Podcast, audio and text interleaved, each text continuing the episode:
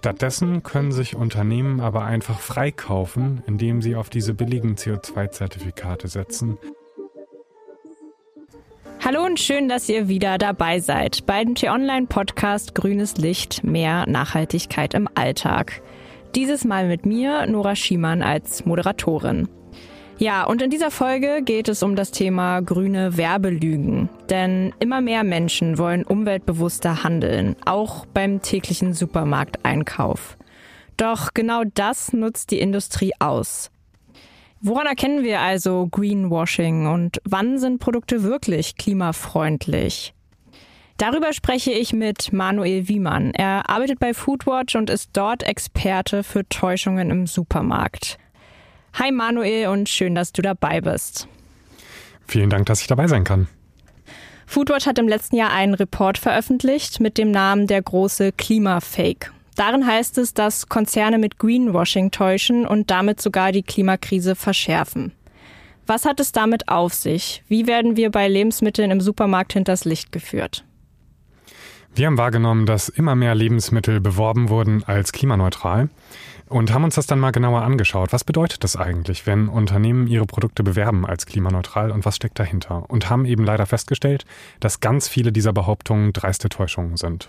Deshalb fordern wir ein Verbot von solchen Begriffen und haben in dem Report darauf hingewiesen, wie Konzerne täuschen. Um das ganz konkret ähm, greifbar zu machen, beispielsweise hat Rewe, damit haben wir gestartet, ein Hühnchenfleisch beworben als klimaneutral und dafür einfach Fake-Zertifikate gekauft. Das haben wir skandalisiert und inzwischen hat Rewe auch aufgehört, das Eichhörnchen als klimaneutral zu bewerben.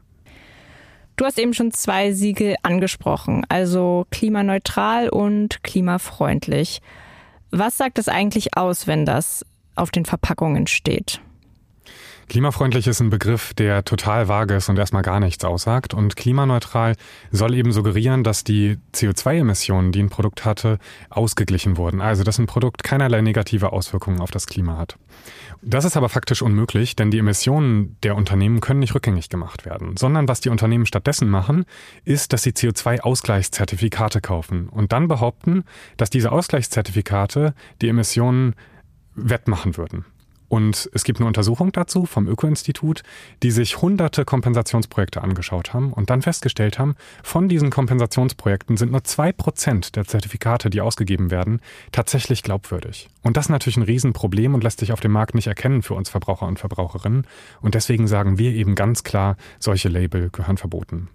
Und ein anderes Problem mit der ganzen Klimaneutralitätsgeschichte ist, dass es Unternehmen eben nicht dazu zwingt, Emissionen zu reduzieren. Und das ist das, was wir jetzt brauchen, wenn wir die Klimakrise in den Griff bekommen wollen. Dann müssen Unternehmen jetzt anfangen, Emissionen zu reduzieren.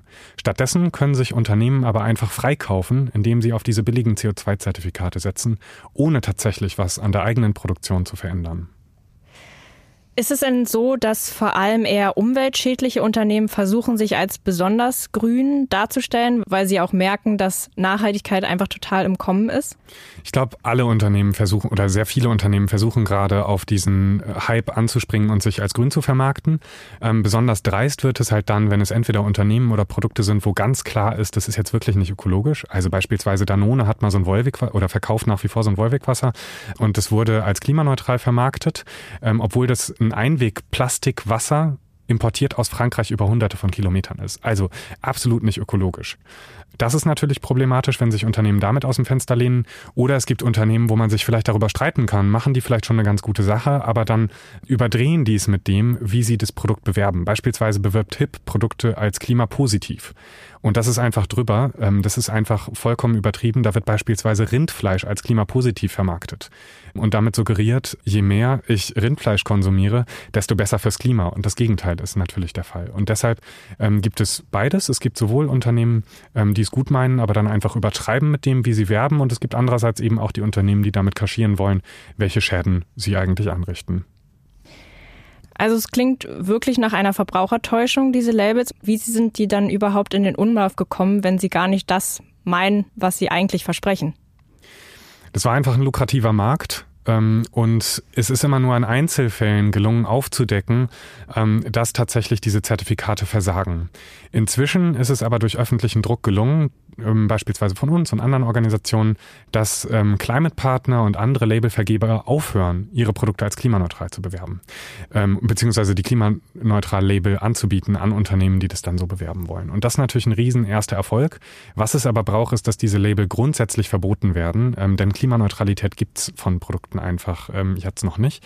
Und da fordern wir, dass eben auch das Europäische Parlament und der Ministerrat auf europäischer Ebene sagen, das muss verboten werden. Das Europäische Parlament haben wir schon dazu bekommen. Die sprechen sich für ein Verbot aus, äh, was wir sehr begrüßen.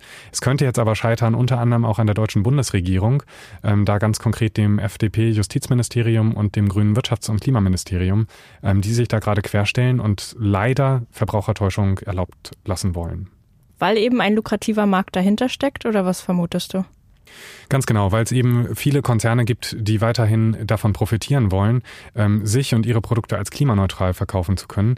Denn das Gute daran ist ja, dass es im Vergleich zu echten Klimaschutzmaßnahmen fast nichts kostet für die Konzerne. Die können sich einfach billige Zertifikate kaufen und die auf ihre Produkte draufdrucken und dann eben so tun, als wäre das was Gutes fürs Klima. Und wenn man tatsächlich was tun würde fürs Klima, also zum Beispiel sich bei einer Milch anschauen, ähm, wo entstehen da die Emissionen bei den Kühen und wie können wir dann auf dem Feld mit dem Dung, ähm, bei den Traktoren, beim Transport und so weiter und so fort schauen, dass wir die Emissionen tatsächlich reduzieren, dann ist es ganz schön aufwendig und da muss man wirklich Geld reinstecken. Und das ist was, was eben einige Unternehmen scheuen und sich deswegen lieber freikaufen. Ja, das, was du angesprochen hast, ist natürlich nicht die Intention, wenn man umweltbewusster einkaufen gehen möchte.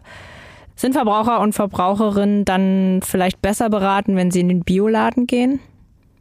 Viele Bioprodukte sind tatsächlich fürs Klima besser, zumindest die pflanzlichen. Bei tierischen ist es ein bisschen komplizierter, aber wenn man sich da mehr anschaut als nur Klimaauswirkungen und andere Umweltwirkungen mit reinzählt, ähm, dann kann man sagen, Bioprodukte haben schon auch einen Vorteil. Das Problem ist aber, ähm, dass wir mit dem Bio-Einkauf nicht den Markt verändern. Also das Biosiegel gibt es seit weit mehr als 20 Jahren. Und trotzdem, was schätzt du, wie viel Prozent des Fleisches in Deutschland wird Bio gekauft und wie viel Prozent insgesamt der Lebensmittel? Ähm, ich rate jetzt mal 10 Prozent.